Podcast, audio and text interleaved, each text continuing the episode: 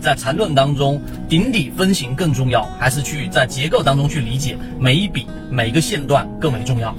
首先，在缠论当中，它是一个解构的过程，它把整个一只股票的盘整还是上涨。还是下跌这三种不同的走势来进行了拆分，这个拆分分两个大的方向，第一个就是他们在结构上的方向，来把一个个股的一个上涨，把它分为次级别，就像是日线呢，它把它拆分成六十分钟级别的三个不同的走势当中重叠的一个部分。那既然是上涨走势，就必须要有两个这样的重叠的部分，也就是我们所说的中枢，并且中间是不能有我们所说的交集的。这是第一个我们所说的在结构上的这一种拆解。第二个，在周期上的拆解，也就是一只个股，它的上涨是日线级别的，或者它走势是日线级别的，你要通过六十分钟级别、三十分钟级别来进行一个拆分，来拆分它在每一个级别当中里面的一个走势。那任何一个走势呢，它都会由一笔和线段来构成，那每一笔都是由一个底分型和一个顶分型来构成。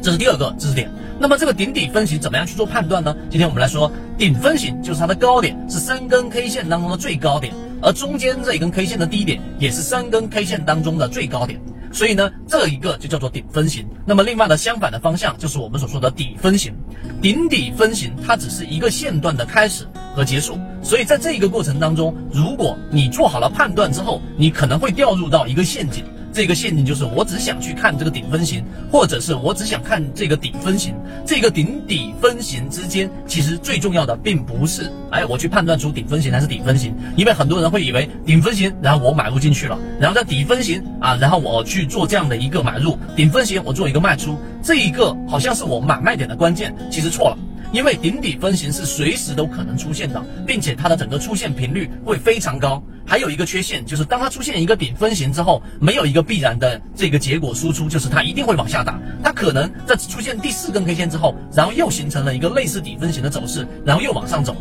所以这一种顶底分型的判断，并不是缠论当中的关键。那缠论当中的关键是什么？缠论当中的关键是要在这个顶底分型中间有一个不共用的 K 线形成的一笔。那三笔当中形成的一个中枢，那么这种结构中枢上的背离、趋势上的背离，它才是真正去判断买卖点的关键，而不是顶底分型。这一点你能理解之后，为什么呢？因为顶底分型它是三根 K 线构成的这种小结构，小结构形成容易，破坏也容易。那如果你是用笔。和线段，它就是由 n 个我们说顶底分型和线段构成的。那么线段构成它的量能蓄积就是有一个长周期的，所以它形成和破坏都没有像顶底分型这样这么容易，